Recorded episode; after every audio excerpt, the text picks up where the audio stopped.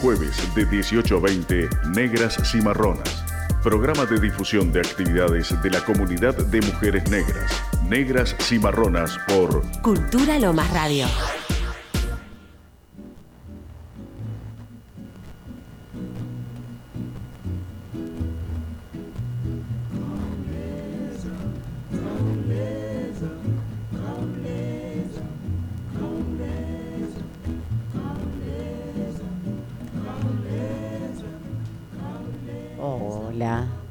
Tardes. ¿Cómo estamos? Buenas tardes. Contentas, contentas. ¿Sí? Sí, Mira, sí, ¿por qué no? no sé, a ver, ¿y por qué sí? Ay, porque viene fin de año, Ah, bien. viene fin de año. Eh, El trabajo, al menos en mi caso, afloja un poco porque soy docente, entonces ya este, se puede respirar un poquito más. Ay, sí. No tantas cosas, no tanto trabajo. Así que bien, bien contenta. Y además llovió. Llovió, refrescó un poquito, ganó Argentina ayer. Ah, mira. A mí lo que más me gusta, te voy a decir, de eso recién hablábamos del tema del fútbol, ¿no? Este, yo no soy futbolera, por supuesto, pero sí me gusta ver el mundial eh, por todo lo que se pone en juego ahí y me gusta verlo como un, como, un espectáculo y verlo así como desde afuera. Pero lo que más me gustó esta vez, te voy a decir, el sábado pasado estaba en La Plata, terminó el partido, a la media hora me fui a tomar un remis para volverme a la estación de tren y la alegría de siempre. Y hablábamos del partido y no podía parar de reírse, me hablaba riéndose. Y esa alegría popular eh, creo que es lo que más disfruto, es lo que más me gusta. Este, y realmente me resultó conmovedor, porque una normalmente cuando a veces charla con la gente en la calle, lo que sea, ¿no? Este, no es usual ese, ese estado de ánimo, ¿no? Ese estado de ánimo así de alegría. Y creo que fue la primera vez en la vida que me pasó de estar hablando con un hombre que no conocía, es. trabajador, y que cuando hablaba se reía, Claro, de felicidad. de felicidad. Este, y eso es muy, es muy loco es eso. muy hermoso. Sí. Yo soy de las nostálgicas que me quedé en el 78. Los mundiales no me provocan nada de alegría. claro. Al contrario, tengo momentos tremendamente tristes. Ahora ya no me pasa lo mismo que antes, pero no me gusta verlo.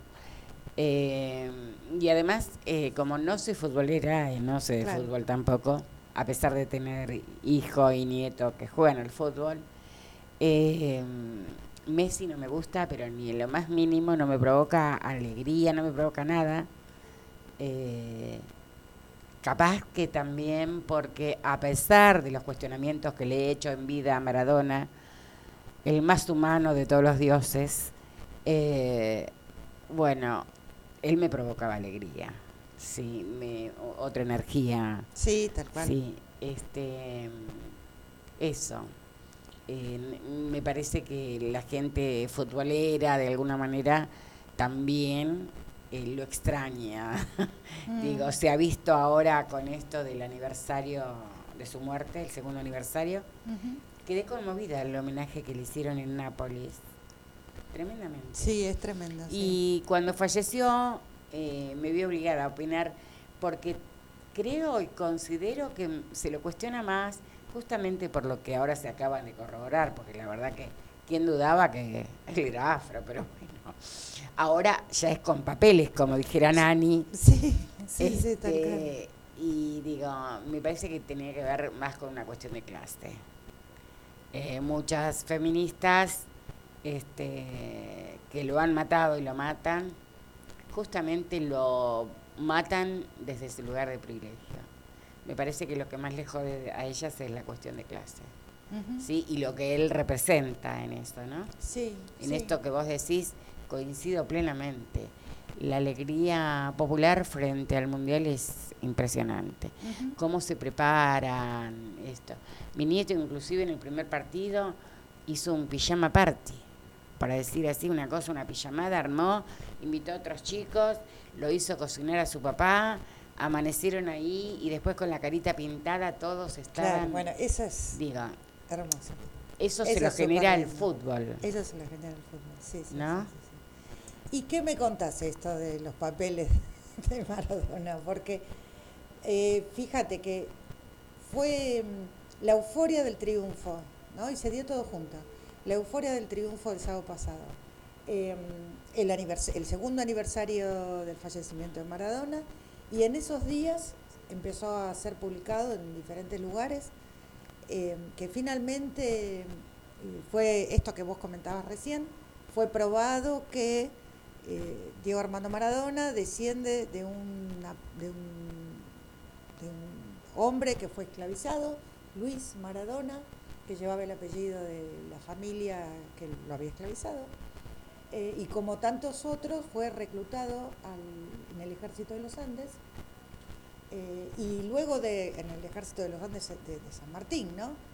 Así es. Este, Y bueno, con- cuando concluyó su servicio, este, esto no está, no está claro porque no está documentado, ¿no? Pero, pero sí pareciera ser que este, ahí obtuvo su, su libertad para este, eh, que aprovechó para trasladarse a Corrientes, que es de donde es originaria la familia de Maradona.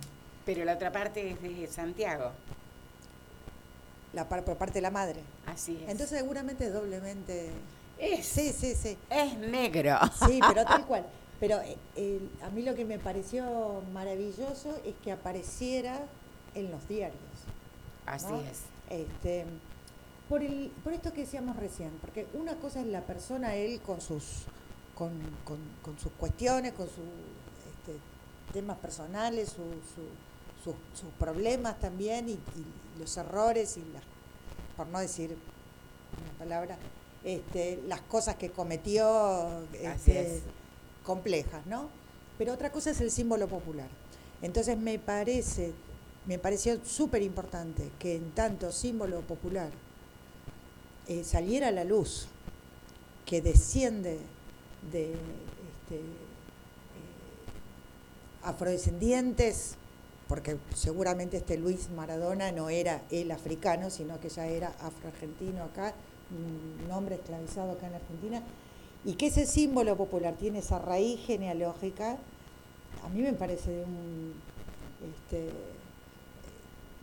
no sé, primero que me alegró muchísimo, me emocionó también y me pareció fantástico. Maravilloso. Eh, porque Pero además, ¿por qué no podía haber sido africano? Sí podía, porque fíjate que algunas fuentes ahora dicen de María Remedios que no había nacido acá, que era africana. Ajá. Así que en eso de... No tenemos datos. No tenemos Esto datos. es tan incierto Sí, acerca sí, de sí. nuestros ancestros y ancestras Ujú. Que además como a nadie le importaba si había nacido, no había Exacto. nacido. bueno. Pero fíjate, Además- justamente Maradona, ícono popular. ¿no? Así Lo que puede, no sé qué, qué- imposible saber también qué repercusión ha podido tener esto, eh, pero eh, con el tiempo seguramente esto se va a ir difundiendo más y a mí me parece importantísimo. Sumamente. Este, eh, más allá de quién lo difundió, más, ¿no? Este, que eh, las personas puedan eh, reconocer en su ídolo ese linaje, y además una figura tan icónica como la de Maradona. Además, hay ot- otra cosa que me parece genial, que es que toda esa épica maradoniana, ¿no? Del, este, del Mundial del 86, del gol a los ingleses. Así y, es. Y, y además la postura política que él siempre tuvo, ¿no? Tan anticolonial y todo lo demás. Que descienda de una persona esclavizada que luchó para conseguir su libertad es una maravilla. Es una maravilla. Nunca me imaginé que yo iba a estar hablando de, de fútbol. Y bueno, es el clima mundialista. Lucas, es. ¿no es cierto? Nos llega a todos. No, pero además esto que estás destacando eh, eh, como figura internacional, eh, por ahí tengo una foto de la luneta de una camioneta, el Che Guevara y Maradona Claro. en África, Claro. que una dice dos símbolos tan argentinos Sí, sí, sí, sí. y en lugares que desde la, no sé, esa cosa, acá, Ujú. cuando al revés, eh, vos no ves en la luneta de los autos a Tomás Sancará, Lubumba o, o- Claro, claro. Sí, sí, sí. No, digo, esto realmente ha sido un flash. Este, trasciende todo. De hecho, en Brasil, cada vez que voy a Bahía, todos y todas, los varones sobre todo, primero cuando saben que soy argentina, esta cosa que hay, tengas la edad que tenga, rápidamente el chiste fácil, ¿quién es mejor, Peleo Maradona? Este, siempre me dicen Peleo más grande del mundo y yo digo, sí, claro, pero Maradona Deus. Chao, no me discuten más. Típico de Argentina, Claro, ¿no? claro. Superate esa. Sí, tal cual, tal cual. Bueno, ¿qué musiquita nos trajiste hoy? Bueno, hoy este, vamos a musicalizar toda la tarde con diferentes candombes. Porque resulta que el próximo eh, sábado, 3 de diciembre, es el día de los candombes. Eh, surgió primero como el día del candombe afro-uruguayo, en conmemoración de un 3 de diciembre, eh, cuando fue la última vez que se tocó el candombe en el este, en el inquilinato, en el conventillo Medio Mundo de Montevideo, expulsado por la dictadura militar. Y, este, y en la Argentina a partir del año 2016. No, ¿no? 2006. 2006. No, sí, perdón, 2013. 2013. Este, por una ordenanza de la ciudad de Buenos Aires, que también es el día del candombe argentino en la ciudad de Buenos Aires. Entonces, bueno, vamos a musicalizar con distintos, con distintos candombes y con sus distintas variantes, ¿no? Porque hay que decir que eh, el candombe afro-uruguayo y el candombe argentino tienen distintas manifestaciones, ¿no? El candombe afro-uruguayo es un este, candombe de calle, es una este, se interpreta en, la calle, en grandes grupos este, de varones sobre todo, bueno, ahora también hay, en algunas comparsas tocan mujeres y hay comparsas de mujeres, que se reúnen para las distintas llamadas, desfilan para la fecha de carnaval, pero también hay algunas llamadas específicas. Este, y se dice llamadas porque eh, grupos pequeños se juntan en alguna esquina este, de Montevideo, estoy hablando del caso del Así candombe afro-uruguayo, este, y empiezan a llamar, ¿no? y se van reuniendo a su, a su alrededor este, las personas que salen de los distintos, que vienen del barrio, este, hasta conformar esa comparsa este, y después marchar o no, o, o- o seguir este, tocando así en la calle. Este, entonces, el candombe afro-uruguayo tiene esa manifestación, el candombe afro-argentino este, es un, eh, se toca, no, no se toca con, con tambores eh, con correas, sino que se toca con tambores eh, que se apoyan en el piso y tienen que ver más con celebraciones familiares, este, cuando se- hay algún festejo familiar, este, y entonces es más de tipo este, privado, ¿no? hacia adentro en el espacio doméstico, a esto me refiero, doméstico, familiar, eh, y no se toca en las calles. ¿no? Este, y bueno, después también tiene otras, otras diferencias, que bueno, el candombe afro-uruguayo se toca eh, con mano y palo, eh, el candombe afro-argentino no, solamente con mano. Y el candombe afro-uruguayo también, bueno, tiene diferentes estilos según los barrios en los que, que, se toca, hay algunos que son más lentos, otros que son más rápidos. Y eh, otra cosa que sucedió en Uruguay y que también es, es interesante comentarlo, es que a raíz de esta manifestación del candombe en las calles, eh, surgió una variante de música popular que se la conoce como candombe canción y que seguramente muchos de nosotros conocemos muchísimas canciones, este, muchísimo repertorio del candombe canción con grandes artistas que se hicieron muy conocidos acá en Argentina.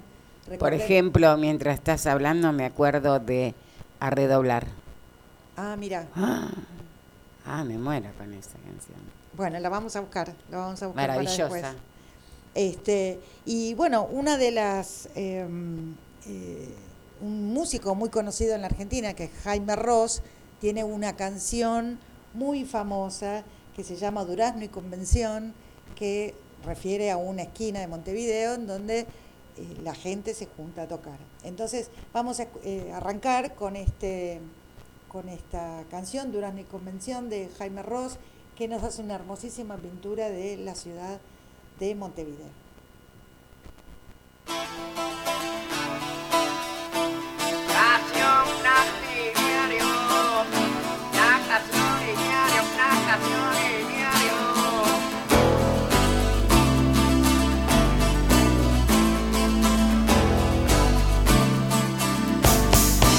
Calle Durazno nace a la intemperie del once ceniciento, palmeras al viento, abiertas las olas, marrones y blancas. De la playa chica que muere en el gas, la calle Durazno muere sin saberlo. Cuando se ilumina toda de lila, pleno diciembre, a la hora más lenta, la siesta obligada del jacaratá. La vida, la vida como siempre dura, la noche como siempre oscura,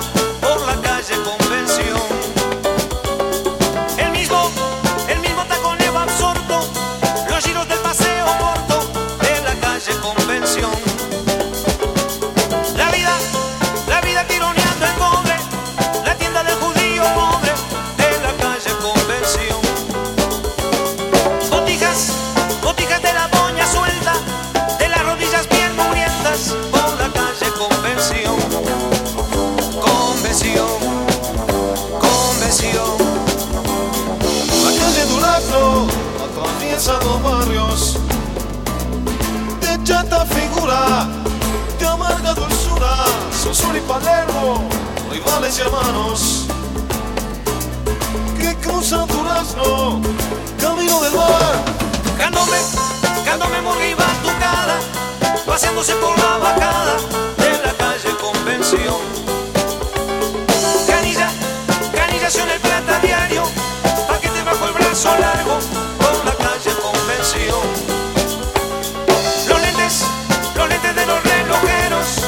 los ojos de los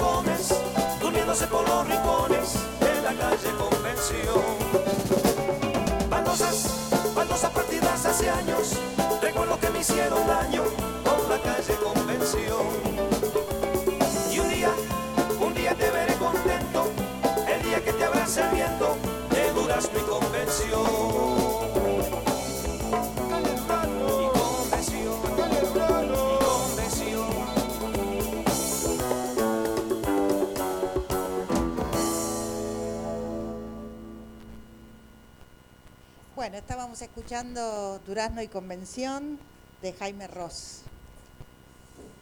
Bueno, eh, estamos recibiendo a nuestra invitada del día de hoy, Valerie Pinedo.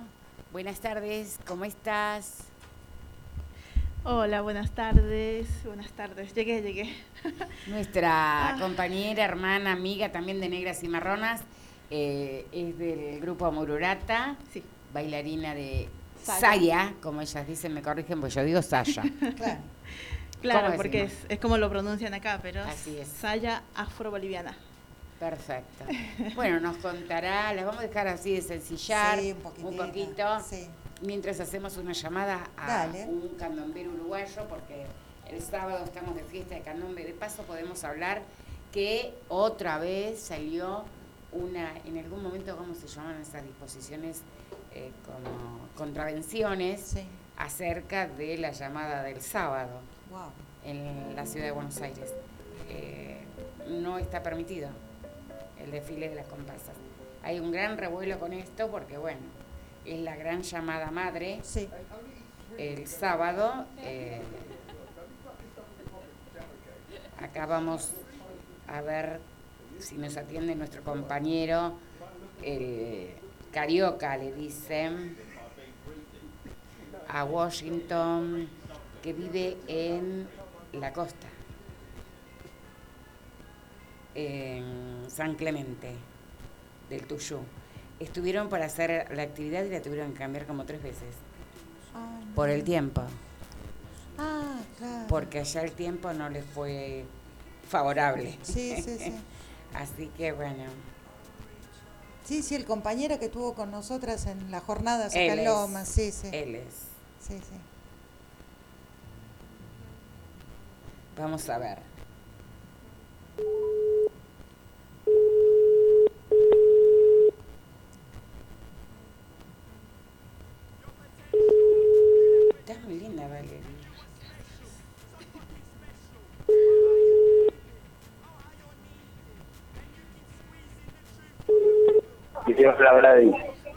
Hola, buenas tardes, ¿cómo estás? Buenas tardes. Ve todo tranquilo, mirando tele. Acá El estamos. está horrible. ¿Qué dice? Acá estamos en la radio con Berenice, con Valerie y yo. Y perdón, y Lucas, Nuestro nuestro operador. operador estrella. Así es. Hola, ¿cómo andás? Bien ahí, buenísimo. ¿Cómo estás? ¿Bien? Bien, bien, sí, por ahora quizás. Bueno. Eh, y lo- la jornada eh, pasó, eh, hacemos de la acá en Playa Norte. Se suspendió. En la playa norte, sí. 15. ¿Eh? Recién estaba comentando Hola. que justamente la jornada se les había malogrado por el tiempo. Por el tiempo, correcto. Y ahora estuvimos tocando el, el sábado acá en el, en el centro, en el centro cultural, en el polideportivo, eh, en un evento de las hermanas, eh, en el puente internacional de, de escuelas hermanas. Oíme una Eh. cosa, ¿y el sábado vos venís a la llamada? No, no, no, no, tengo que ir a tocar la Fica Ruso, no, pero no, no voy a iniciar la temporada acá. Eh, formar un poco la casa y empezar a laburar, ¿viste? Así es. Iniciar la temporada. Bueno, te estábamos llamando precisamente como el sábado es el día del candombe. eh, queríamos eh, rendirte así un homenaje a vos y a todos los ancestros candomberos este, que han hecho tanto por la cultura afro eh, también en Buenos Aires, este, con tu gran aporte, ¿no? Este, bueno, no sé qué se te ocurre que nos pudiera sugerir que, que escucháramos así, algo de Bueno, histórico. lo, que- te puedo decir es que, esto es un, es un placer para uno. esto, esto, esto es cultura. En el año 82 arrancamos con hijo antes sigue nada.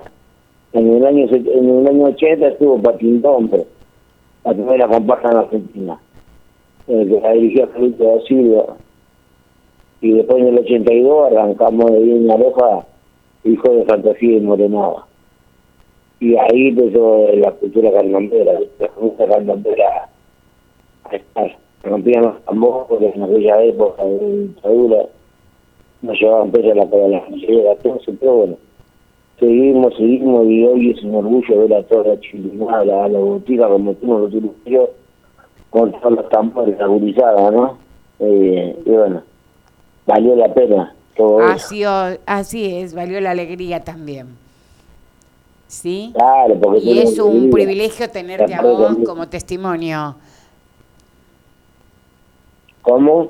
Que es un privilegio tenerte a vos como testimonio de toda esa historia. Que espero que alguna vez cuando estés por acá eh, podamos invitarte personalmente a la radio, que nos cuentes todas esas historias este, que tanto han hecho por la historia afro y la música negra en Buenos Aires. Sí, y sigue, ¿viste? Así Eh, es. eh, eh, eh, eh, el afro argentino, el afro argentino en el año 64 eh, tocaban ahí en la casa suiza, no se veían en el lado, ¿viste? Así Y es. cuando empezamos ¿Eh? Así es. Tocaban los tambores. Hola, ¿te escucho? Sí, sí, te estamos escuchando. Eh, tocaban los tambores ahí en casa suiza, ¿viste? Adentro. Así es. Y, y a los nietos- y a, los- y a nosotros no nos dejaban entrar a los bailes, a los bailes, y a los bailes, ¿viste? Y cuando nosotros uruguayos estamos acostumbrados allá que entramos a cualquier lado. Y bueno, acá empezamos a hacer lo mismo, y decir, la Argentina empezó a salir de las que estaban escondidos. Eh, En el sótano de la Casa Suiza. eh, ¿Cómo? En el sótano de la Casa Suiza estaban los afroargentinos. Claro, claro, claro, eh, Rodríguez Peña y, y Sarmiento. Así es. Entonces, eh, sí, sí, en esa época. Y bueno, y, y a- hasta que empezamos a entrar a los y bueno, y eso fue ¿viste? toda una una experiencia también hasta que arrancamos el candombe. Ahí es mucho, mucho argentino, y, y con el candombe, ahí con- con- con- conocí a Miriam, a Daniel Nadal, eh, por en el año, che, no me acuerdo muy bien la fecha, y fue 86, 87, fuimos de, de los pasos perdidos del Congreso, con la de apartheid pidiendo la libertad de Mandela. Claro. Así es. Nadal. Mirá si tendrás historias. Sí, sí, sí. Bueno, Washington, eh, escúchame, de- eh, sugerinos qué canción este, podemos escuchar, qué candombe se te viene a la memoria en este instante. El candombe, Barco de Negrero. Bueno, dale, ahí lo buscamos. Gracias, buenas tardes, un beso grande. Un abrazo, un abrazo grande, David.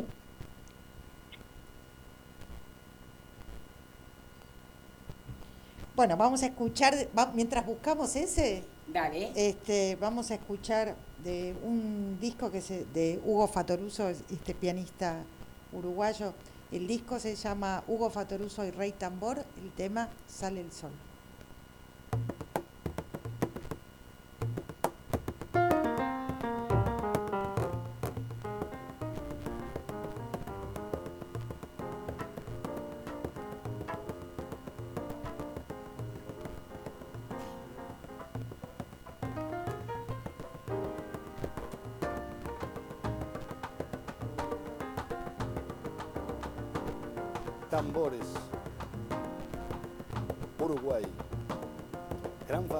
Tocadores.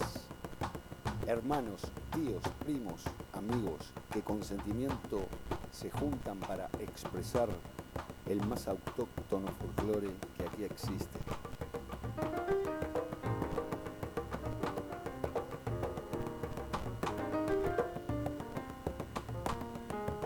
...200 años desde la colonia hasta hoy en día...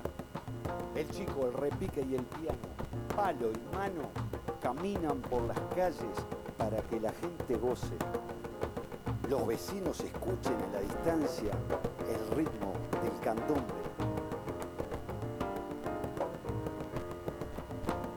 agresivo pero sincero, resistente a través del tiempo y la tradición ancestral del negro. Candombe, mezcla de pueblo, calor de piel, color y alegría, ritmo y baile, herencia africana.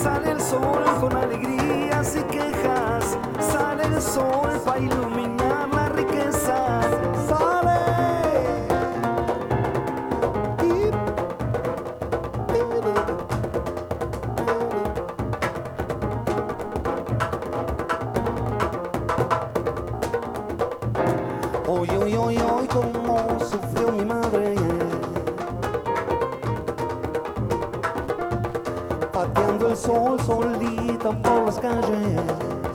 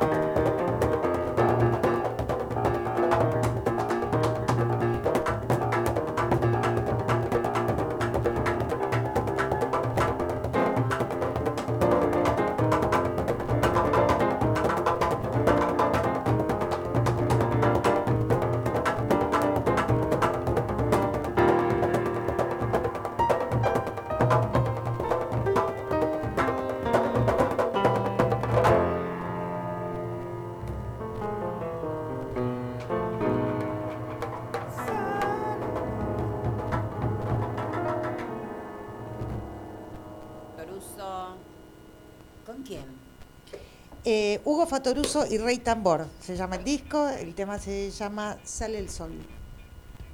Mira, una versión más que interesante. Sí, sí, bien, bien, sí, bien arriba. Así es. Sí, muy linda. Sí, sí. Bueno, acá la tenemos a Valerie, la tenemos que aprovechar para que nos cuente qué es eso de la saya, cómo es, de qué lugar, cuándo empezaste a bailar, qué sé yo. A Lo que quieras. Lo Sí. que quiera. Oh, bueno. Eh, la saya es una danza afro-boliviana que lo bailamos en, en los yungas. Los yungas vienen a ser un- una zona tropical de la ciudad de La Paz, que muchos ríos, montañas, valles, un clima bastante Selva, templadito, ¿no? selva, de, hay de todo. Hay unas fotazas tuyas que está como en las yungas ahí, que te sacó Vanessa. Sí, hermoso, Ay, ¿viste? Her- hermosas sí. esas fotos. hermosas fotos, sí. Sí, sí, un éxito. Sí, Ha habido gente que le sacaba foto a las fotos maravilladas, realmente. Sí, sí. Muy buena. sí, muy lindas, es verdad. Y bueno, y la saya nace eh, por, eh, mediante la, la esclavitud que se hizo. Eh, por, por la opresión que, que tenían mis ancestros, mis, tatrabuelos, se podría decir. Perdón, desde Sí. la ignorancia nomás, ¿no?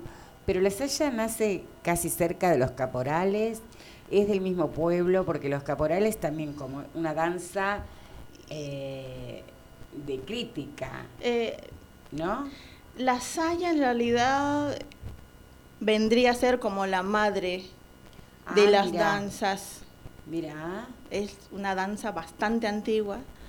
Y el caporal sale de la saya, porque en realidad el caporal es el, el capataz, le decimos en- se- Claro. se, le dice, el que andaba con el, con el chicote, Sí, sí. iba mm, castigando Ajá. a los esclavos para que sigan con el trabajo, con lo que tenían que hacer.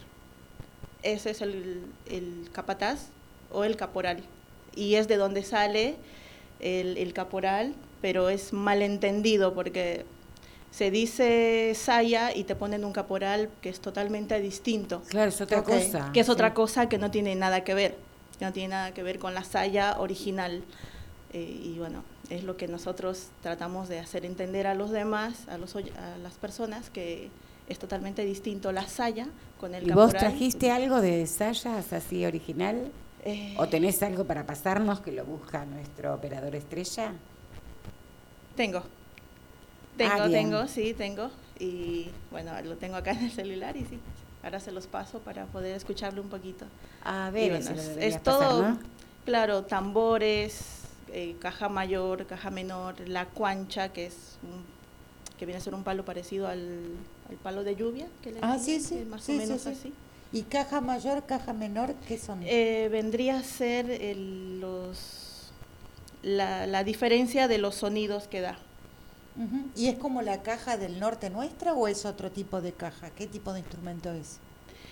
Nosotros le decimos caja, pero acá capaz le, le dicen eh, le dicen eh, No, no tambor, no, no se Claro. parece, no se parece. No, porque la caja claro. nuestra es chica Sí, y va en No, la pero mano. hay así. unas cajas también Sí, sí, grandes. pero hay esta no, grandes. estas estas, son... estas son distintas, sí, son distintas. Así que bueno, el- esa es la, la diferencia de la saya y, y el caporal. Ujú. y bueno, que la saya nace eh, por la opresión que tenían nuestros ancestros, eh, que, no te- que no tenían derecho a nada prácticamente, y nace a modo de protesta, a modo de, de empezar a exigir derechos, eh, más que todo la libertad, que era lo primordial. Así es. Y bueno, nace mediante eso. Y los ¿Alguna vez temas... te escuché a vos eh, contar acerca de la ropa? Sí.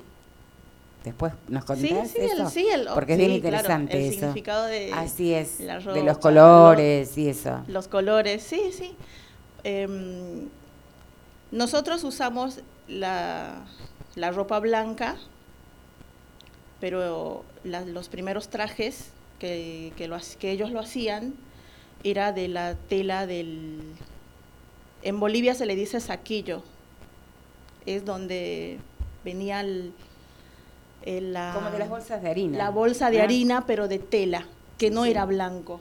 Sí, claro. Bueno, las primeras ropas y camisas lo hacían de eso y, y le ponían cintas de colores, eh, que cada color tiene su significado, claro, el blanco, el, en sí el blanco que representa para nosotros la pureza, la inocencia que, que nos fue, que fue robada, el, el rojo que representa la sangre, el, el verde la naturaleza, el amarillo que representa el aparte del sol, el eh, sí representa el sol. Y los demás colores, como te digo, tiene su significado y la, o- el, el orden que tiene cada, cada bordado, porque viste que cada camisa tiene Sí, distinto y según a cada uno cómo se siente o cómo lo quiere ir bordando, va armando la, la ropa. Así que Va armando su historia. va si armando, querés, va armando ¿no? su historia, es así, exactamente. Y bueno, y la saya para mí es todo. Me acuerdo que cuando, cuando la conocí a Gladys, hace un par de años atrás, te conocí en la peña, ¿no? En la primera peña que, Sí, que se hizo, que hicimos. Y mm, cuando fui a visitarte a tu casa, eso siempre, nunca me olvido, mira, la conocí a Sol, a tu hija. Claro. Y me acuerdo que me dijo si cuándo me había reconocido como negra. Yo estaba empezando recién con el, con el tema de la saya, porque cuando estaba en Bolivia no lo bailaba. No lo, no lo bailaba. No lo bailaba porque mm, era como, no me aceptaba como negra, no me reconocía como, como negra. Y mm, veía, tenía amigos que bailaban y como lo veía muy de lejos, sentía como que no era, como que no me representaba.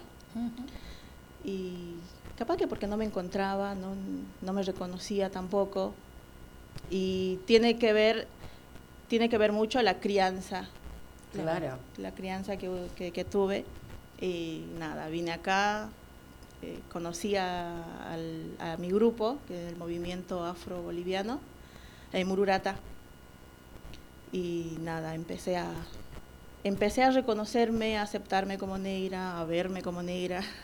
Porque me- Claro. me, miraba en el espejo y no veía mi, mi color. Era como que, no sé, tenía otras cosas en la cabeza, creo. y O que capaz que era un espejo que estaba roto. puede ser también. No devolvía una imagen ¿Viste? concreta. Eh, y capaz que no era porque no me aceptaba a mí misma como, Claro. como soy. Y empecé a, cada que salía, teníamos bailes, presentaciones, empecé a sentir de a poquito. Era como que, el- como que sentí algo por, por las venas ¿viste? que, que corría. Y, y en cada canción, las letras, eh, me encontré. Claro. Este es mi lugar, dije, soy, esta soy yo. Maravilloso. Gracias por compartir con nosotras esa Sí. historia, porque realmente es maravillosa escucharte en ese proceso. Porque bueno, no es tan fácil No, no, no es- no es. reconocerse, el tema de la identidad es muy fuerte, y sobre todo en este país que es muy loco, ¿no? Porque en este país que se invisibiliza el aporte de lo afro-argentino, la historia de lo afro, la mayoría de las compañeras que vienen de otros países, acá se descubren negras. Sí. Iba a comentar eso, así que es una cosa que lo solemos Paradójico. escuchar. Sí. Verdad, y, y es lo que me pasó. Claro. Es, es tal cual. Eh, Eso me pongo a pensar, digo, estaba en mi país, nací, crecí, digo, vine a otro, que es un- la- amo la Argentina, años que estoy acá, pero acá me encontré. Acá me encontré y me, me encanta porque me enamoré de mí. Ah, en serio. Claro, maravilloso, maravilloso. Hermoso. Realmente estamos re felices eh, por tu testimonio y este compartir esa parte de historia eh, con la calidez con que nos relatás. Este, es cierto, nos conocimos en una peña, Peña, sí. una una afro peña boliviana. Sí, sí, sí. Este, bueno, nosotras las negras siempre nos conocemos en fiesta. La- claro, la primera vez que la vi dije, wow, pero qué linda. qué linda que. La gente tiene un imaginario de nosotras en general. Ayer hablaba con una sobrina mía, ¿no? Este, porque mucha gente piensa que siempre estamos enojadas. ¿no? Dice, pues ustedes siempre están peleando, qué sé yo. Y, y yo no tengo esa imagen de mí, por ejemplo. Pero la gente, claro, como nosotras a veces nos toca destacar algunas cuestiones. Ayer, por ejemplo, se cumplieron 30 años de la agenda de las mujeres una agenda con una trayectoria maravillosa, este, en la que nosotras estamos recién desde el 2013, cuando cumplimos 200 años de abolición de la esclavitud, entre comillas. Este, por primera vez aparecimos en esa agenda, ¿sí? Y, y después no siempre. Después, con los años, a riesgo de insistir, este, estamos todos los años en el mes de julio que yo escribo la, la gacetilla por el mes de las mujeres afros y también invito a algunas de las compañeras a que muestren sus obras de arte. los diseños, las fotos, qué sé yo. Este año la que ilustró fue Shirleni, porque ella es pintora también. Bueno, todo maravilloso, genial, amorosas, sororas, etcétera, etcétera. Pero invitaron a una persona que hacía stand-up. Muy crítica, etcétera, etcétera. Y por allá se salió con decir, bueno, tendré que hacer como las negras, parir hijos para cobrar planes. No. Y no. Mm. Bueno, más allá que todo lo suyo venía en la línea de la ironía, Sí. Eso no me pareció irónico ni atinado. Y lo tremendo es que nadie dijo nada, excepto yo.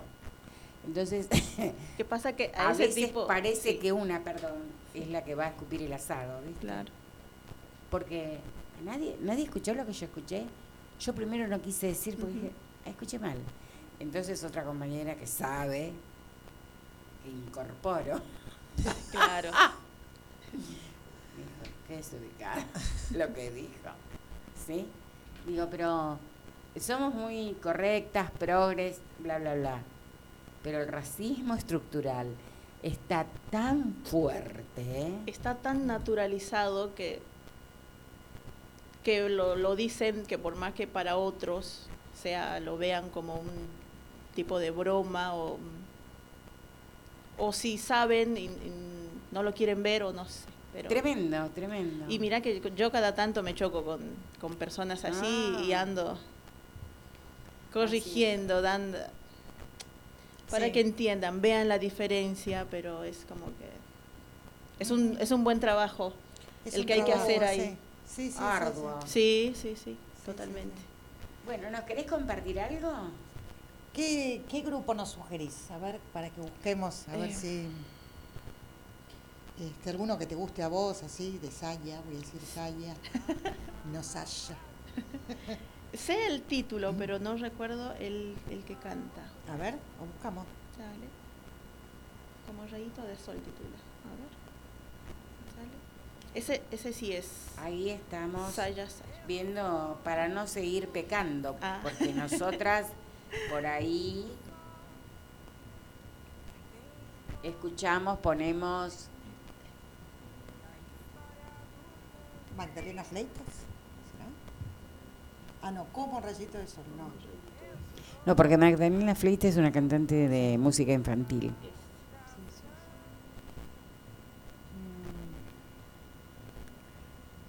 A Yo ver cómo. A ver si, sí. si- Y pone otro tema de los que vos trajiste, mientras buscamos ese. ¿Sí? ¿Otro candombe? Dale, cómo no. Dale. ¿Cómo no? Así tranquilas buscamos, pues si no... Así es. Este, bueno, entonces seguimos seguimos con el uruguayo porque con el afroargentino lo dejamos para- Perfecto. Para, después. Así es. Este, entonces vamos a escuchar em, un, un candombe que, este, que ya lo pusimos acá, pero que la traje porque canta Lágrima Ríos que la amo. Así que vamos a escuchar ba- bajo del árbol un tambor.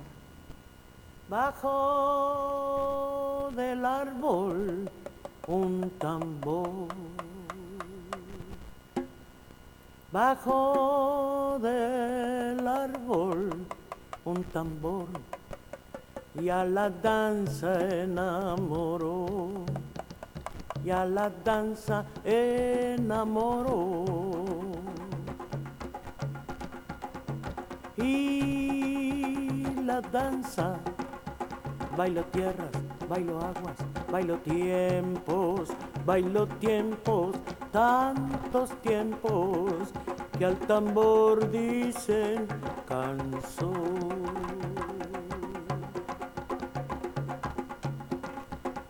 Y una nube que aplaudía, una nube y una nube que aplaudía. A la danza se robó, a la danza se robó.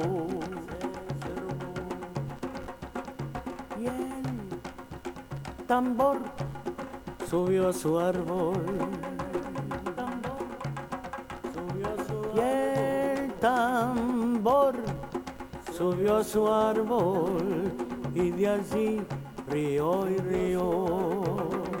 Y de allí río y río.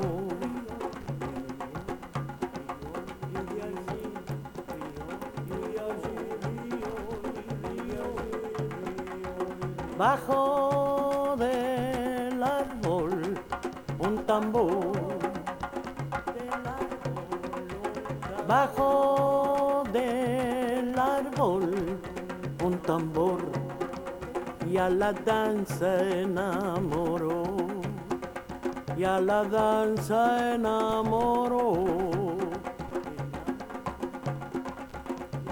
Y la danza bailo tierras, bailo aguas, bailo tiempos, bailo tiempos, tantos tiempos que al tambor dicen canción. Y una nube que aplaudía. Y una nube que aplaudía a la danza se robó, la danza se robó. Y el tambor subió a su árbol. Y el tambor subió a su árbol y de allí río y río, y de allí río y río, y de allí río y río, río.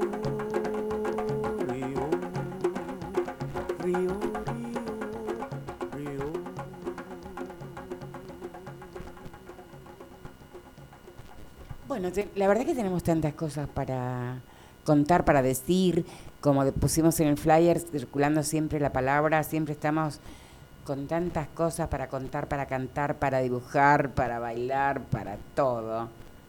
No sé si te lo comenté en alguna en algún momento que una de las noches negras que hicimos en el Cusca Rizún en el año 2019, eh, el Cusca Rizún era un bar que estaba en el pasaje San Lorenzo, al lado, perdón, de la Casa Mínima.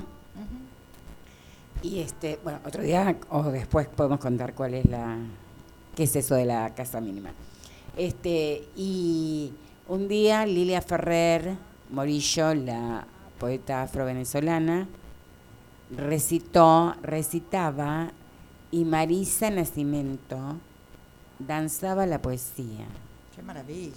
No. Qué lindo, Momentos qué lindo. de privilegio realmente. Y ahí donde vos, perdón, ves que la palabra tiene todo ese ritmo, ¿no? Nosotras y para nosotras. Y capaz que para el resto del mundo, no lo sé, pero para nosotras seguro que sí. Tiene ritmo, sabor y color, como decía Guillén. Este, la palabra. Tiene todo, ¿No? tiene toda la palabra, ¿verdad? Bueno, no quiero que dejemos de que nos cuentes que hoy no ibas a venir y ibas a ir a otro evento, que no quiero decir por suerte, pero bueno, casi. Eh, se suspendió, pero me parece un evento sumamente importante. Sí, el evento se hizo porque iba a tener dos partes, pero este era la presentación, es la presentación eh, en Buenos Aires de una obra hermosa de un compositor que se llama Fernando Lerman. La obra se llama Islas de Fuego. Eh, es una obra musical para recitado y orquesta. Eh, participan actores eh, como Juan Palomino, Daniel Berbedés. Este, y- Wow, nos estamos babeando. mira. Sí. Este, y bueno, relata, la gesta se llama Islas de Fuego, eh, ahora no tengo en la, en la cabeza, este, oratorio sureño, eh, algo así del encuentro de la cacica María la Grande y el gaucho Rivero, y relata la rebelión del gaucho Rivero en las Islas Malvinas. Eh, todo ese proceso, ¿no? Con el gobernador, que era lo que estaba pasando en las Islas Malvinas, este, y eh, un, eh, porque el gobernador Bernet llama a la cacica María la Grande para que bendiga este, la gobernación, y entonces, bueno, eh, nada, es una obra hermosa, con recitado, con un guion. El, el- el autor del texto es el hermano de Fernando, que es Gabriel Lerman, que es un este, escritor y periodista. Y resulta que la obra además estaba acompañado por un, por un libro con unos textos y me pidieron un, este, un- un- texto para ese libro. Y entonces, bueno, como no podía ser de otra manera, traté de poner el ojito porque aparecen algunos personajes negros en- en el relato. Entonces, este, eh, puse un poco el ojo ahí eh, sobre las cosas que todavía hace falta decir. Aparece eh, eh, un, un africano, un descendiente de africano, Sainz Valiente, que se revela también ahí en las Islas Malvinas, y que luego, buscando sobre la vida de él, es traído a Buenos Aires y es ejecutado. Eh, y las, la- lo, que, lo que relata la historia es la relación del gaucho Rivero con la cacica María la Grande y también aparecen, no, de todo, de- no del todo muy explícitamente, los personajes de, las de las personas negras en las Malvinas. Este, por allá eh, utilizaron fuentes históricas y todo, y bueno, yo traté de poner un poquito el eje, el ojo ahí también, ¿no? Claro, eh, hay fuentes históricas que dicen que sí. que Sí, sí, sí, sí, Mujeres, sí, sí, sobre todo mujeres, lo que relatan. Ajá. Hoy Bueno, pero Sáenz Valiente estuvo. ¿Y dónde va a ser esto? Esto se hizo en el Museo Malvinas. En, ¿Dónde? eh, en el espacio este, de la ex ESMA, en el Centro Cultural de la Memoria. Se hizo hoy a las 15.30. Como finalmente no se hizo la presentación del libro, entonces dije, bueno, vengo a Negras y Marrones. Este, y en algún momento iré a ver la obra cuando tenga oportunidad. ¿La obra sigue en cartel hasta cuándo? No, no, se hizo esta presentación porque justamente el día que iba a salir fue cuando fue el, el atentado A este, Cristina. a Cristina eh, y ese día iba a debutar, iba a estrenar en el CCK y bueno, probablemente el año que viene en algún momento se presente en el CCK, bueno, ya lo, lo- lo comentaré. Este, pero bueno, es, es para recomendar porque Me es entusiasmaste, ¿eh? una Sí, a mí música también. Muy lindo, maravillosa, investigación muy- histórica, eh, eh, un, un relato con una literatura este, hermosa este, y grandes actuaciones. Así que la verdad que es una maravilla. Eso. Atentado el de Cristina, por supuesto que repudiamos. Seguimos repudiando Sí. Frente a los hechos lamentables de estos jueces, entre comillas, que necesitamos una reforma judicial ya, ya, no podemos esperar más. Y con respecto al tema de abuelas, también digo, hay una serie de cosas tremendas que están pasando. ¿Qué te parece si escuchamos la Saya? Bueno, y después seguimos conversando con, con Valeria. Claro. Seguimos preguntando buenísimo. cosas. Ahí estamos.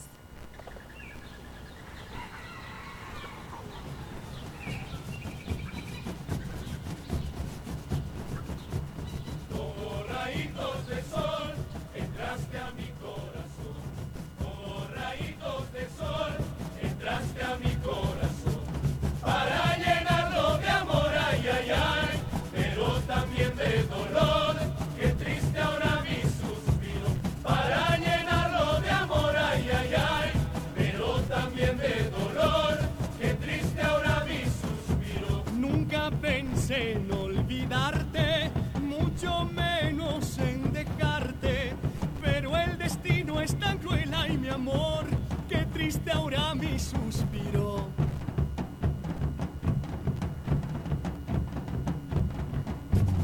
Como rayitos de sol, entraste a mi corazón. Como rayitos de sol, entraste a mi corazón. Para llenarlo de amor, ay, ay, ay,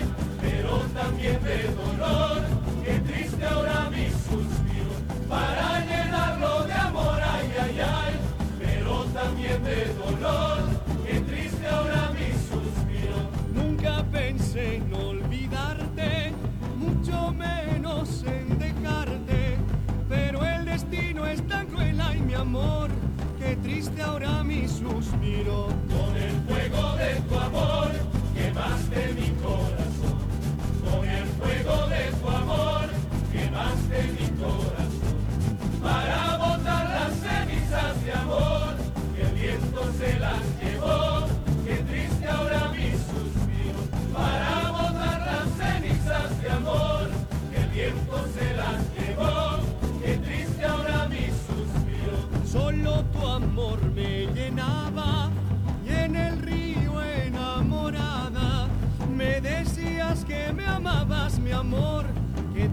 fue tu mentira. Como rayitos de sol entraste a mi corazón. Como rayitos de sol entraste a mi corazón.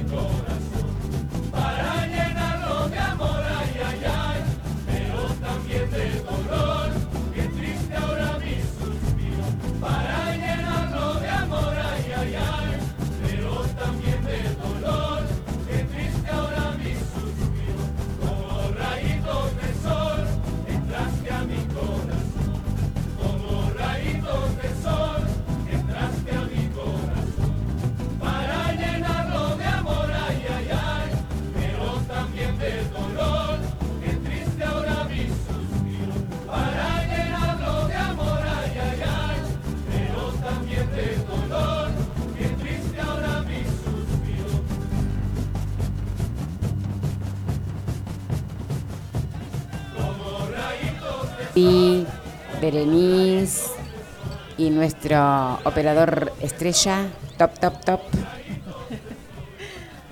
Lucas, que siempre le cambia el apellido. Ah, pero Lucas Serafín. Así es.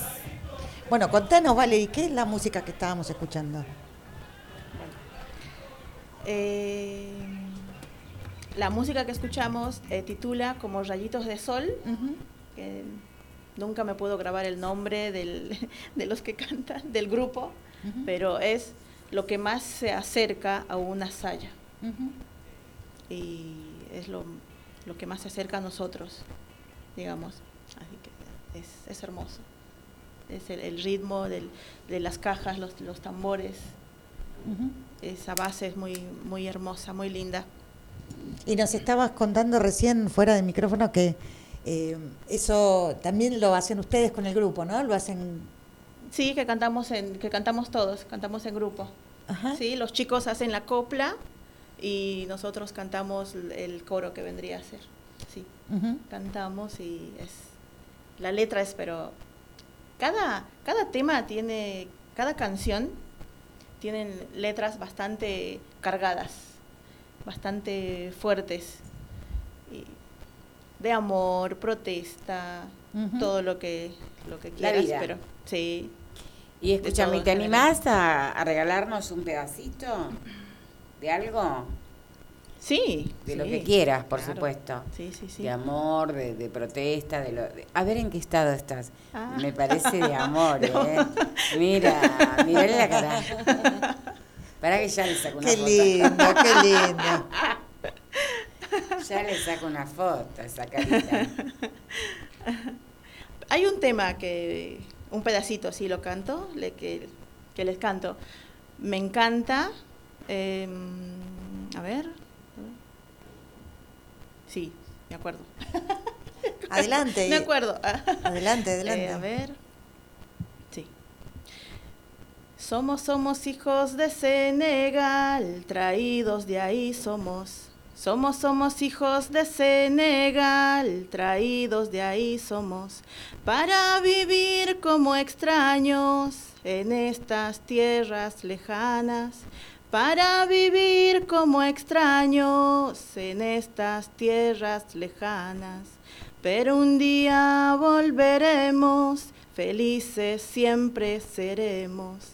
Pero un día volveremos, felices siempre seremos. A nuestra tierra, madre tierra, que un día nos vio partir. A nuestra tierra, madre tierra, que un día nos vio partir. Es un pedacito. Ay, es gracias. bastante largo el tema, pero es, es Gracias. Es muy lindo, Es muy lindo. Sí, sí. Sí, sí. Sí. Gracias. Nada, gracias a ustedes por la Mira qué invitación. honor, ¿no? Sí, tal cual. Tal cual. Bueno, y contanos de las actividades del grupo. ¿Qué es lo que hacen? Bueno, eh, nosotros hacemos todo tipo de actividades. Vamos a... Nos invitan a colegios. eh, vamos a actividades... eh, ya A otros eventos, a Otros eventos, ya sean peñas o, o movimientos eh, paisanos nuestros también, que se presentan todo tipo de, de, de eventos, de presentaciones, estamos bailando, ya sea cultural, de todo. Hacemos de todo. Recientemente eh, yo estuve con un grupo de mujeres aymaras y quechuas, no bolivianas, y fue muy loco cuando les propuse que iba a ir este Valerie, porque inclusive ellas, siendo bolivianas, indígenas, etcétera, etcétera, desconocían de la presencia negra en Bolivia. Eso es verdad. Y eso Es que verdad Bolivia tiene una constitución plurinacional, Plurinacional. pluricultural, etcétera, etcétera. Pero estaban fascinadas después cuando la vieron, por supuesto, pero estaban así como muchas, algunas sí sabían, obviamente, pero muchas desconocían de la presencia. Y, pas- y pasa que el, eh, pasa que la negritud en Bolivia por mucho tiempo estuvo eh, escondido, eh, como desaparecido, no, no eran tomados en cuenta. Y son muchos pueblos, está tanto como en el norte de los Yungas, que está, eh, que está Coroico, Coripata, Mururata, que es un pueblito, que es de donde tenemos el nombre, y en esto les quería contar, que en Mururata tenemos el, el último rey africano, eh, Julio Pinedo, que ya está mayorcito, y bueno, es por eso es que tenemos el nombre de él. ¿Y qué quiere decir pueblo. esto, el último rey africano? ¿Por qué el último rey Porque, mm, porque la familia de él fueron esclavizados? Ajá. y, y bueno, Y es viene de ese li- viene de viene, linaje. viene de ese linaje, viene de ese linaje, así que es, es el último porque no, no tiene descendencia, no tiene hijos, digamos, que pueda que pueda aportar la corona. ¿Cómo? ¿Y vos no sos? ¿Sos Pinedo? Soy Pinedo, sí, pero mm, Portación de apellido podés Si hacer. sos una Claro. reina. capaz que yo ando por ahí también, pero viste que para estos temas se tiene que hacer todo un estudio, un Sí. linaje Claro, para ver si eso no es todo un tema. Pero es el único que lo tenemos reconocido, aprobado, todo. Sí, mucha gente se ríe de esa historia porque Sí, es- el es último loco. rey africano Todo en porque Bolivia, eh, en el medio de la nada, entre Ujú. comillas, ¿no? Este, es como era lo de Aimé Painé, la mapuche, que también ella se hacía llamar princesa. Digo, estas cosas de de las eh, monarquías Mm. en nuestros pueblos y anda a saber cómo sería, ¿no? ¿Será que es un émulo, no? O no, no sé, ¿eh? no sé. Mira, No sé si lo podemos pensar como una monarquía tampoco, ¿no? Porque no, me suena más monarquía, más el sistema de la monarquía europea, es otra cosa. Yo lo pienso más, no sé, por ahí estoy equivocada, ¿eh? No, no, pero sí, sí, sí, lo pienso más como que este era el líder, ¿no? Mm, este, un líder de la comunidad y que Claro. probablemente es, era un liderazgo hereditario que se transfería de Claro. generación en generación y que en, en América se lo denominaba rey porque era la palabra que existía, pero probablemente, eh, seguramente hab- había otras palabras que eran las más Claro. adecuadas Claro, para sí, denominar. sí, sí, eso es verdad. no, no, es probable, pero digo que a eso, como también desde el otro lado nos hemos apropiado en esta interacción no amorosa Ujú. entre unes y otros. Este, bueno, porque mucha gente cuando hablas del rey africano, este, una historia bien interesante. Muy esa. interesante, es muy, muy. Y, y yo desde que la conocí a ella me hice amiga de ella porque dije, a lo mejor ahí estamos Claro, cerca, imagínate. Claro. Y mira, mira quién sabe, Está capaz que, la capaz que sí, Obvio, capaz que sí. Nosotras que todas nos decimos reina, imagínate. Claro, claro. Desde que Beyoncé hizo ese video en África, de, todas reinas. No, maravillosa.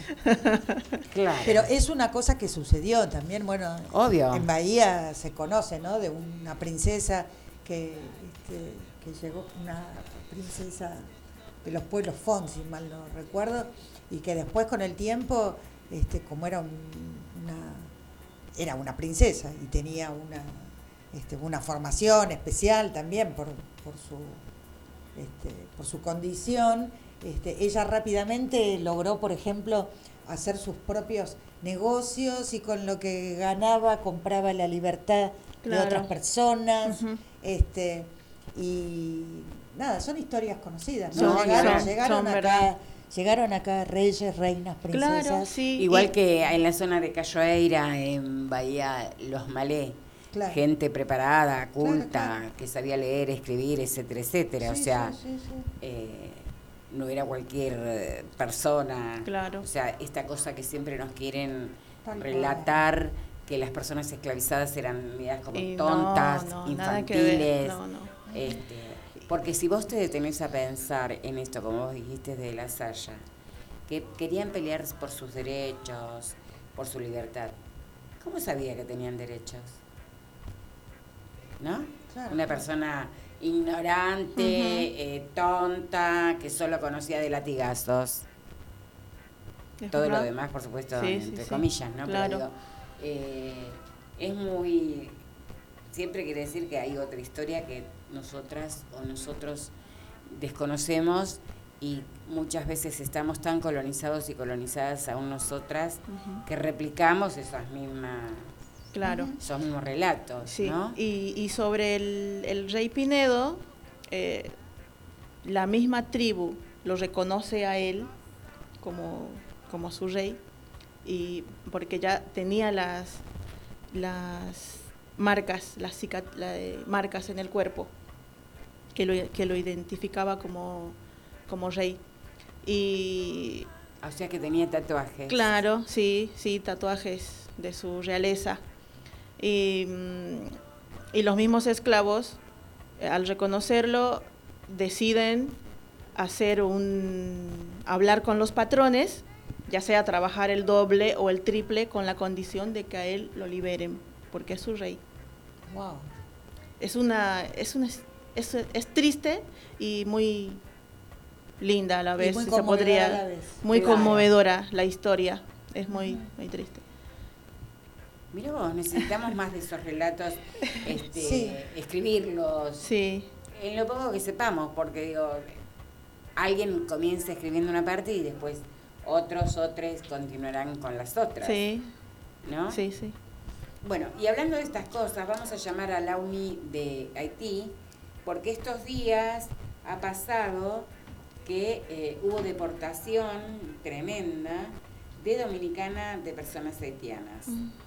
Es una historia de hace mucho tiempo que está ocurriendo en Haití, este, además de todas las otras cosas. Ahí me habla Hugo, que me olvidé de él. Son siete y cuarto, así que nos tenemos que apurar. Sí, sí, si sí. lo querés llamar, Para, eh, ¿querés un- poner un tema? bueno, si, vas, si Sí, lo vas sí. a llamar a Hugo o a... Sí, sí, a Hugo. Ok, entonces vamos a este, poner un poquito de candombe argentino. Algo ya hablamos, así que este, vamos a escuchar un poquito también. Em, ahí vamos, ahí vamos, ahí vamos.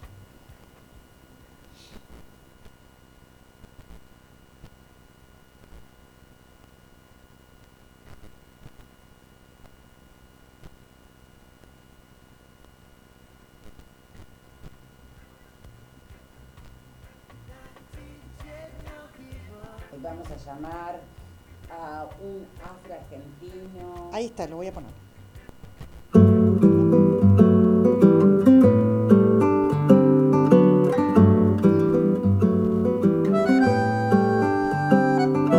oh, oh, oh, guariro, guariro, oh,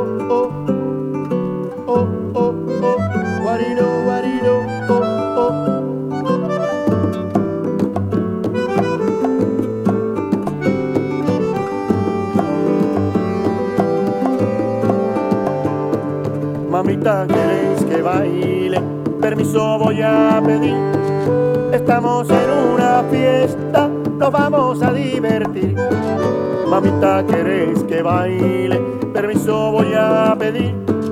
Estamos en una fiesta, nos vamos a divertir.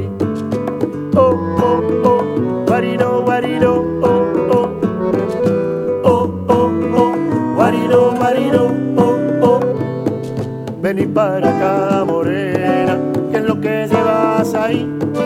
Unos cuantos pastelitos y roquita de maíz. Vení para acá, morena, que es lo que llevas ahí. Unos cuantos pastelitos y roquita de maíz. Oh, oh, oh, guarino, guarino,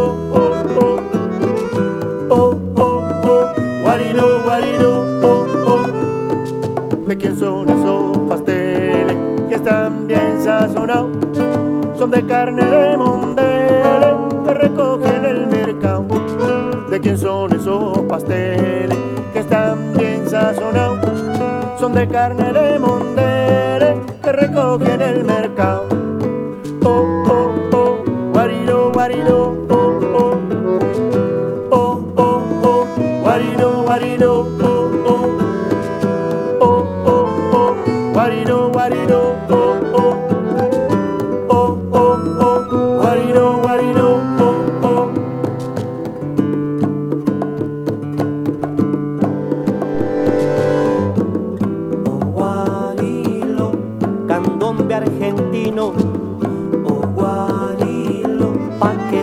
Tengas presente, oh y te quede en la mente, oh que también vienes de aquí,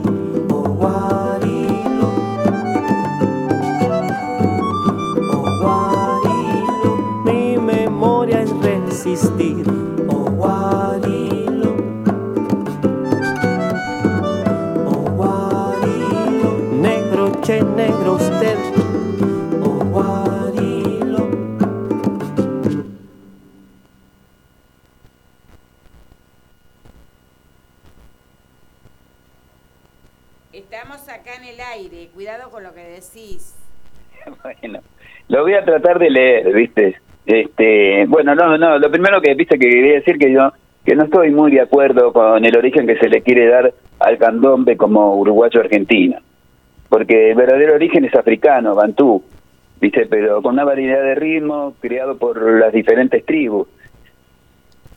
Dices, y según la ceremonia, según la ceremonia ritmo, por muerte es un ritmo, según la categoría de su la categoría del muerto, o sea, por nacimiento, mujer o hombre también pasa lo mismo, acompañado por, por la danza, por supuesto, pero para y para comunicarse con los ancestros con sentido religioso. Es decir, que el candombe uruguayo no es uruguayo, viste, que el candombe no es uruguayo ni argentino. Me parece que es un error. Nos crea diferencia de conflicto, bastante tenemos ya con el racismo y la desigualdad. ¿Para qué más? Latinoamérica, cuna de... ¿Me están escuchando? Sí, ¿no? Sí, escúchame, acá estamos con Berenice, Val- Valerie y Lucas, nuestro operador top, para Ajá. que te saluden y saludes vos. Bueno, bueno. Bueno, espera que termino la parte de esta. Dale, y dale, bueno, yo, yo digo que la dice, la parte en Latinoamérica es cuna de las hermosas negras y bonitos negros, una de los mejores ritmos, dice mulatas, mulatos y afrodescendientes. Que llevamos el ritmo en la sangre según dicen nuestros amigos blanquitos. Creo que no tenemos que diferenciarnos, que no debemos diferenciarnos por amor a la raza, aunque los científicos digan lo contrario. Los amo unidos. Y ahí terminó. Genial. No escucho el aplauso. Genial. Varón tiene que ser, ¿eh? Agrandado el negro. Mira, Hugo, ¿cómo estás? Berenice te habla. Me resultó muy, muy interesante lo que decís y me parece bárbaro que lo digas. Porque normalmente, la, eh, como vos decías, siempre se discute que si es argentino, que si es uruguayo, y lo que vos estás diciendo es súper preciso y atinado. Absolutamente. Y quizá lo que sucede con esto de la denominación de argentino, uruguayo, tiene que ver también con los moldes que han puesto este, los distintos estados que nos dividen por, nos dividieron por nacionalidad, por, por países, este, pero que eso es posterior, es una historia posterior, así que me parece súper atinado y muy interesante para seguir profundizando también lo que decís Hugo. La verdad que eso, brillante. Mirá, si en la próxima temporada del año que viene te esperamos un día por acá para que hablemos sobre todo ese tema que es más que apasionante. Yo acabo de, de escuchar por primera vez a alguien que hable ¿Qué de, dice eso, tal cual? de esa manera acerca del candombe este, y me parece un aporte maravilloso. Muy bueno, sí. Que No, yo- eh, sí, porque mira, en definitiva yo creo que, bueno, es una discusión, viste, que, que incluso te digo, en una época cuando íbamos a la Suiza, estamos en una parte estaban los uruguayos y en otra parte los argentinos. Y bueno, y habían esas trifulcas, viste, siempre que porque el ritmo, que esto, que lo otro, viste, que...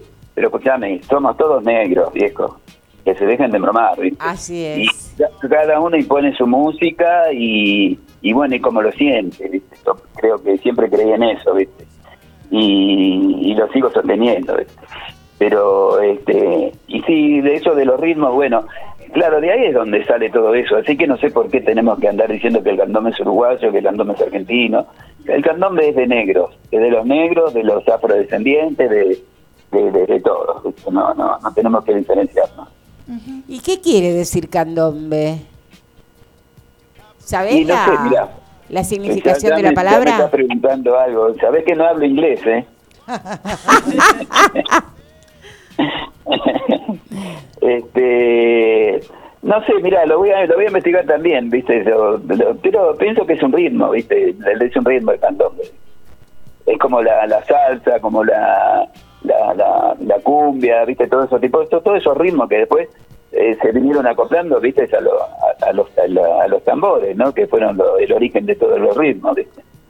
Este, y bueno, fíjate Cuba también, ¿viste? Cuba tiene una variedad de ritmos en la, en la salsa, ¿viste? Todo. Absolutamente.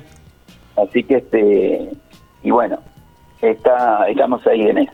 Bueno, estabas medio regañadientes este, de responder, pero bueno, viste cómo somos las negras. Los negros son de esa manera, las negras somos insistentes. Así Son que complicadas, son complicadas. de y cuando más grandes vienen, más complicadas también, ¿eh?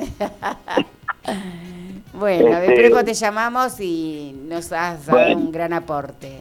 Bueno, ¿Sí? un cariño, un cariño para todos. ¿Cuánta gente? ¿Hay mucha gente que me escuchó? o- Sí, sí, muchísima gente. Toda la zona sur y aledaño. Sí. Sí. Ah, buenísimo, buenísima. Un abrazo Buenas tardes, cuídate. Chao. Chao. chao, chao, chao, saludos, besos para todos. Chao, Chao. chao. Ahí, ahí se fue Hugo La Madrid, uno de los eh, descendientes de esclavizados y esclavizadas este, de familias históricas en el país. Sí, sí. La familia La Madrid es una de las familias más grandes, descendientes de los primeros y primeras esclavizadas que este, llegaron al país. Algunos y algunas dicen que, es muy exageradas, inclusive casi antes de la colonia. Porque algunas te... no, no, es la exageración para prebotear con el Claro, linaje. sí, sí. Entonces, pero en general dicen que a partir de 1600, ¿no? 1500 y algo, 1600, llegaron los primeros. Este, pero bueno, esa justamente la designación de afros argentinos del tronco colonial ha hecho que se dividieran esta familia, ¿no? Este, y Hugo quedó del lado que no se define como el tronco colonial. Claro. Entonces, este, bueno, es bien interesante porque es una persona grande, me mata si me escucha, este, y un bailarín de primera. De primera, sí, sí, Sí, sí. sí. Sí, que estuvo acá eh, Sí. bailando con Carmen Llanones. Así es, el 25, el 25 de julio. sí, maravilloso. maravilloso. Y estuvo también en la sexta jornada. Jornadas. Sí, sí. Así que lo vamos a ir trayendo también. Sí, sí, sí. sí. Interesante lo que dijo. Sí. Sí, ¿Y ¿Vos sí. qué opinás, Valerie, de lo que contó, de lo, de lo- lo que expresó Hugo? Y para mí sí tienes razón, porque es eh, África es la madre, es la madre de, de todo, es de donde sale y no le veo el motivo de tener que estar discutiendo o peleando que si es argentino o, o, o no. Así que no. No, nosotras, mira, y ni siquiera fue la pretensión, nosotras del candombe, si fuera uruguayo o fuera Claro. porteño. Nosotras lo habíamos pensado en función que el sábado es el día eh, del candombe. Y ahí fuimos viendo que en principio se sabía que era el día del candombe afro-uruguayo, por lo cual siempre se hace las llamadas madres en esta etapa. Claro. No sé cuántas murgas hay, comparsas. No, no, ni idea. Pero son, Son muchas, muchísimas, muchas, muchísimas. Este y después nos dimos cuenta que además es también en Argentina el día del candombe. ¿Qué decías que quiere decir candombe? ¿Ceremonia? Lugar de, de rezo. Ah, mira, mira qué lindo. Eso es lo que yo conozco, ¿eh? Pero muchas veces puede haber varias definiciones también. Claro. Yo conozco. Absolutamente. Es como quilombo. Quilombo, eh, que también viene de Bantú, es lugar de agua para quien lo necesita y también lugar para estar con Dios. Claro. No, no el Dios cristiano, por Sí, supuesto, sí, pero sí. digo, como un lugar de resto. Claro, Este- o, o igual que el Saya. Eh, ay, mira, Igual ¿qué que Saya, decir? por ejemplo. en realidad se, se pronuncia en Saya, que vendría a ser con una N al principio. Claro. Pero es un poco complicado ¿viste? Per- eh, pronunciarlo. Y significa eh, todos juntos, todos unidos. Ah, mira, Sí, qué interesante. sí, sí, qué es muy lindo. ¿Musiquita querés? ¿Tenés ganas? Eh, ¿Podemos sí. arredoblar, te parece? Vamos a buscar. O, bueno, no, lo que A ver, eh, a redoblar que. mm, Me parece que eran los animaleños. ese. A ver. Igual de fondo tenemos jazz. Sí. Como loco. Como loco. Sí, está, está, está full hoy el, el- el teatro o concierto. ¿Qué es lo que hay? Ah, están probando. Rumbo, rumbo me parece. Bueno, vamos a. Vamos a probar suerte.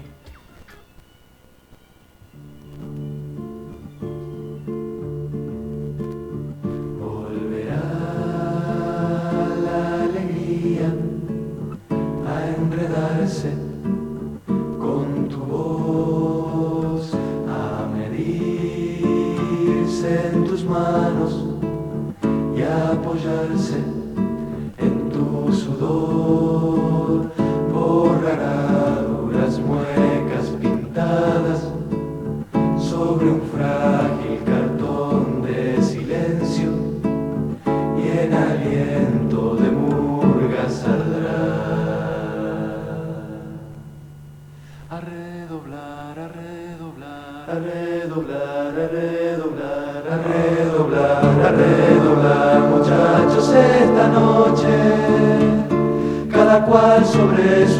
su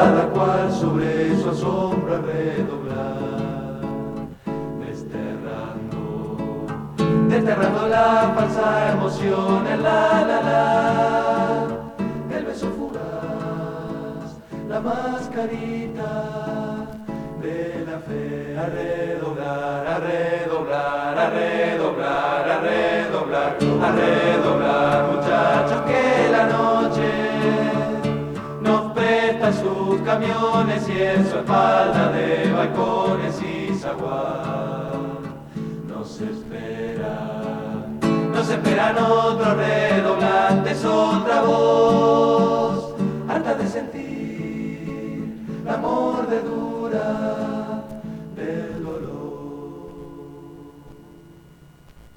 A redoblar, muchachos, la esperanza,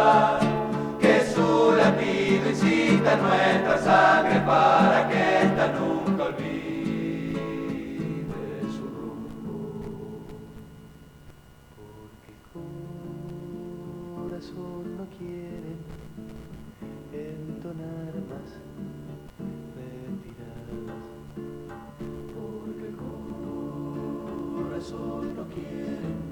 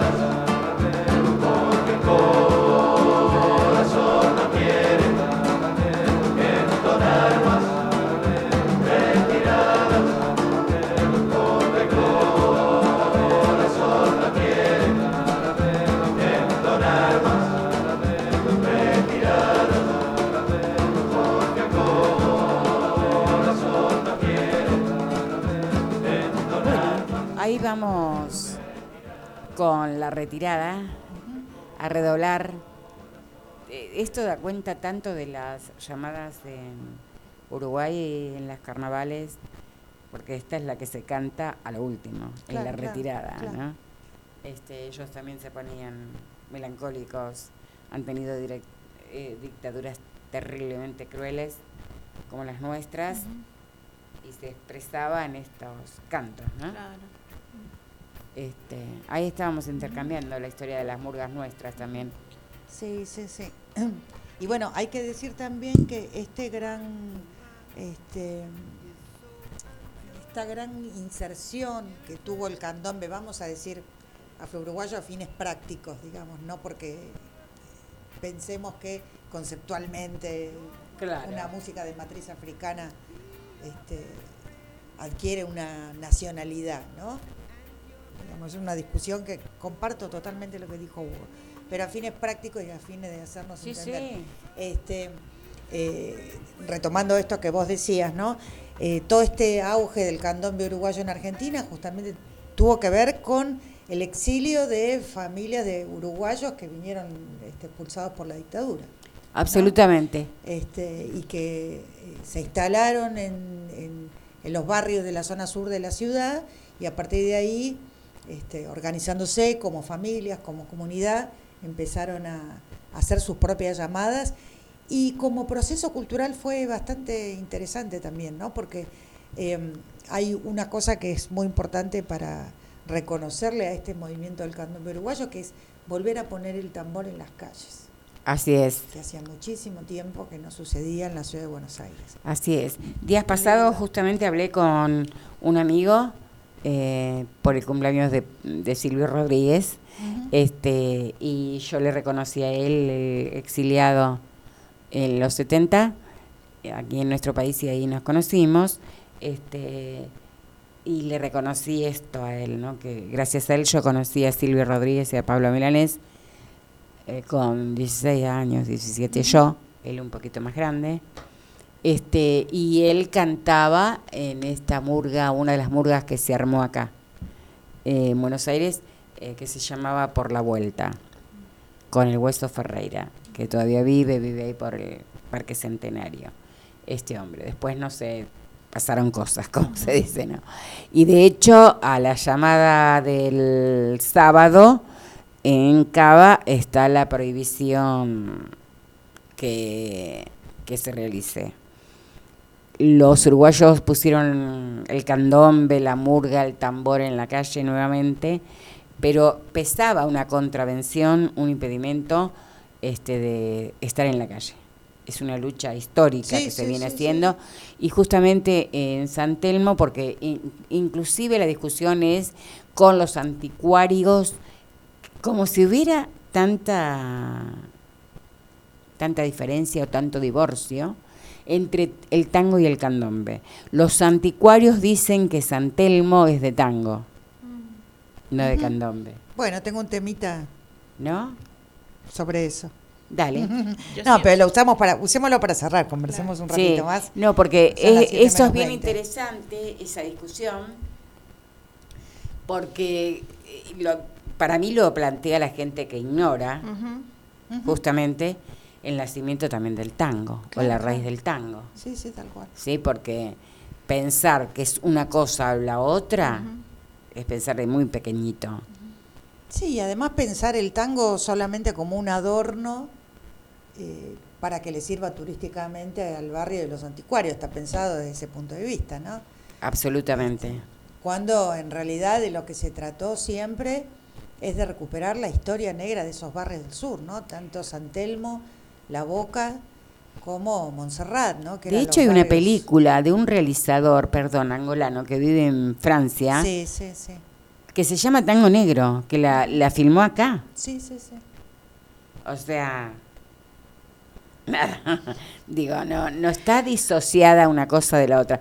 Un poco lo que dice Hugo, ¿no? El candombe si uruguayo o argentino o porteño, digo, como todo. Y vale también en función de las identidades.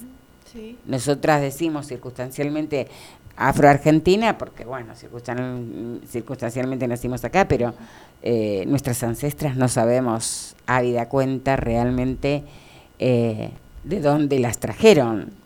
La gente no se mudaba porque quería, ni siquiera por Sí, hambre, sí, como no, mucha gente migra hoy, digo, por hambre, por necesidad, por lo que fuere. A mí me llamó la atención que ustedes como bolivianos, bolivianas, canten lo de Senegal, por ejemplo, ¿no? ¿Y por qué es eso? ¿Por qué nombran Senegal? Claro, y no Angola o Mozambique, no sé. Porque mm, nosotros con la Saya eh, representamos toda África. Ah, ok. Toda Ah, África. Podemos perfecto. m- nombrar eh, cualquier parte. Perfecto. Cualquier parte de África, pero nosotros somos toda África. Sí, no, sí. no somos Claro, de un- porque en no- no definitiva venimos de un- tampoco de un sabemos. punto específico. Claro, Eso tampoco. Es lo que pasa. Y eso también está bueno. Me encantó, por eso digo, eh, está bueno ponerlo en palabras, porque Sí. vos lo cantaste, pero digo, yo me quedé con esta información.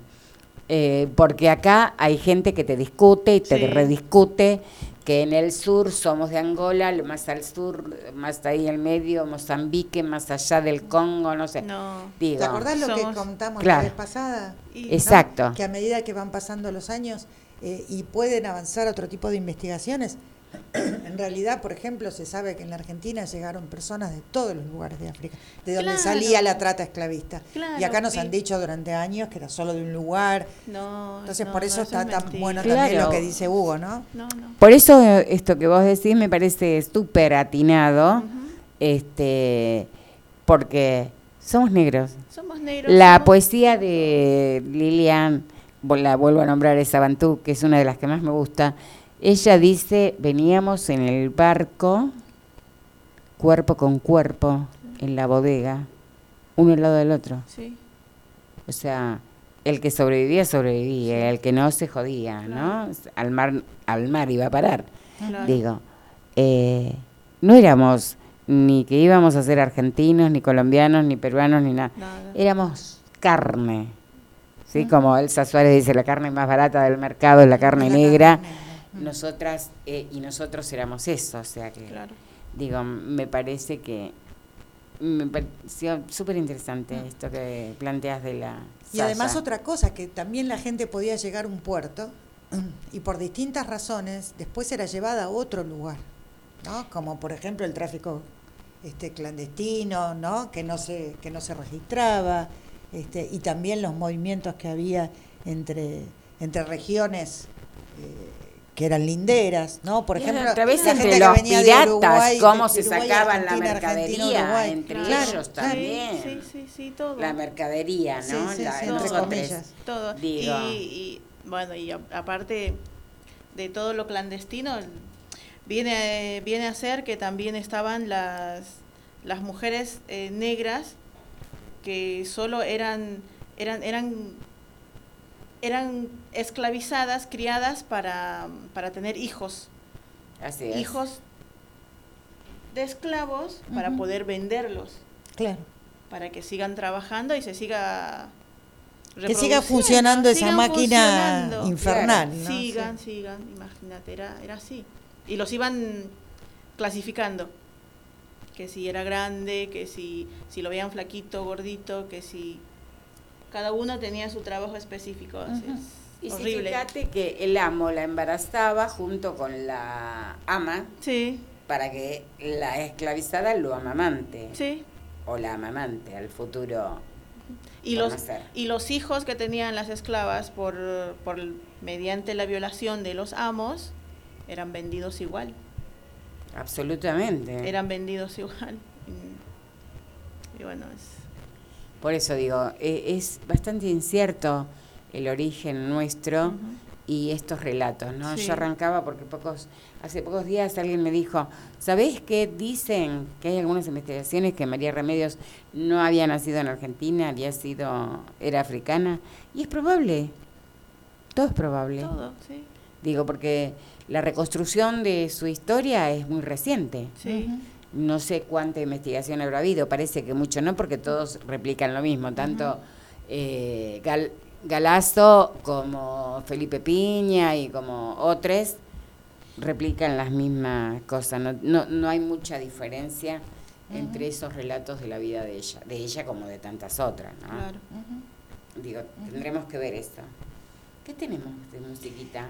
Y para cerrar, o- o el- este, lo de lo del candombe, este, traje un tema así muy conocido, que ya hablamos de él hoy, de, Rubén Rada, porque justamente trae esto, ¿no? Esta cosa de la relación entre el tango y el candombe. Es un tema muy conocido que se llama Tengo un candombe para Gardel.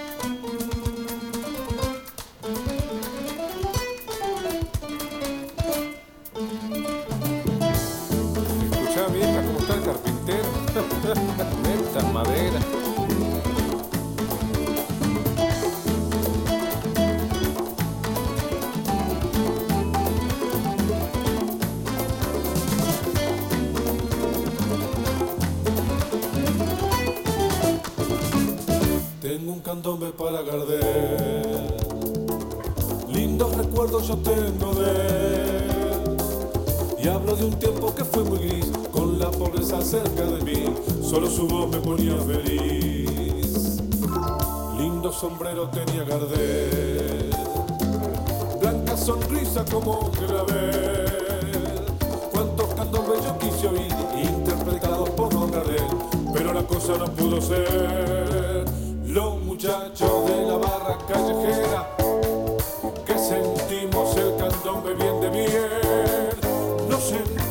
Cantar en la vereda con tambores algún tango de Gardel y una muchacha que pasaba relojeando el tamboril suavemente me decía que calor hace en abril. Acalorada la muchacha por el tambor, claro.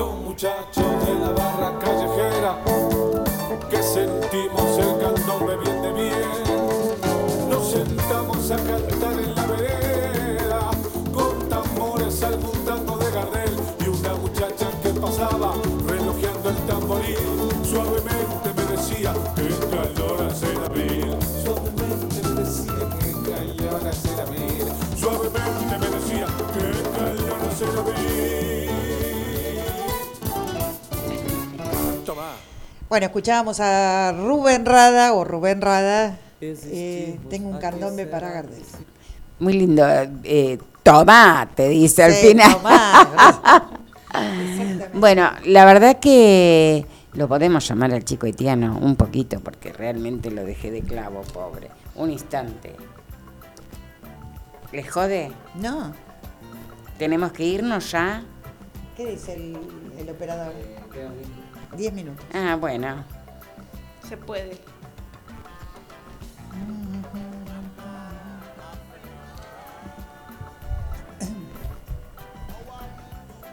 En otro momento podemos charlar un día sobre las relaciones entre el, el candombe, el tango y la milonga. Ay, sí. ¿No? Este, por- Brutas, brutas cosas. Y ahí vos tenés tu, tu gran sapiencia. ¿Dije bien?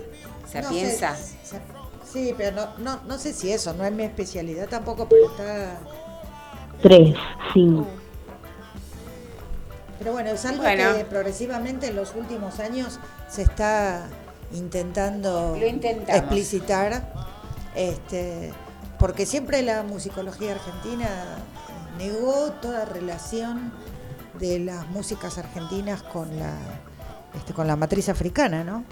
Entonces es algo que los artistas y también los investigadores en los últimos años est- están cambiando, pero bueno, muchos años de, de decir que en la Argentina no había relación ninguna con, con la matriz afro, pero ninguna, estaba explícitamente negada. Increíble, ¿no? Tremendo. Si hubiera sido solo la música. Claro, lo que pero pasa bueno. que como en todas las cosas estaba negada la presencia afro, Claro. este, por supuesto. En la música no iba a ser una excepción. No, ni en la música, ni en ninguna de las expresiones del arte, por supuesto. Este, se ve que todos y todas, como decía Pocha La Madrid, nuestra querida, este, nacimos de una de un cañón o de una bala. Ella decía, yo no nací de una bala. Así que imagínate, hay historia de la familia. Así que bueno, estoy muy feliz este, con todas las historias que nos contaste. Realmente nos desasnaste en unas cuantas cositas. Este, la verdad que además cantaste. Súper interesante. Hermoso, pasamos sí. una hermosa tarde. Está bueno que, que se repita. Sí, sí, sí. Que vuelvas. Hay- sí, hay muchas historias también para seguir contando, para Así seguir es. charlando, así que sí. En una tarde rotundamente negra. Sí.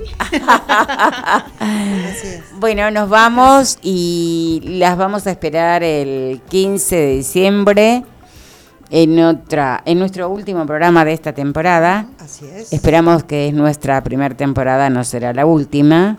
Así es. Este, ya veremos cuándo se retoma. Así que prepárense a la fiesta de fin de año de Negras y Claro, nos Marronas. escuchamos el 15 porque el 8, recordamos, es feriado. Es feriado nacional y además es un feriado largo. Sí, 8, 9, 10 y 11. es feriado y día de Oshum también. Wow. Así que bueno, el 15 estamos de Bueno, ahí El 15 el estamos. 15 me vengo Aye. A, a cerrar el programa. Muy bien, genial, genial. Hasta la próxima. Hasta la próxima. Chao. Gracias, Lucas, Serafini. Gracias, Vale. Gracias, gracias.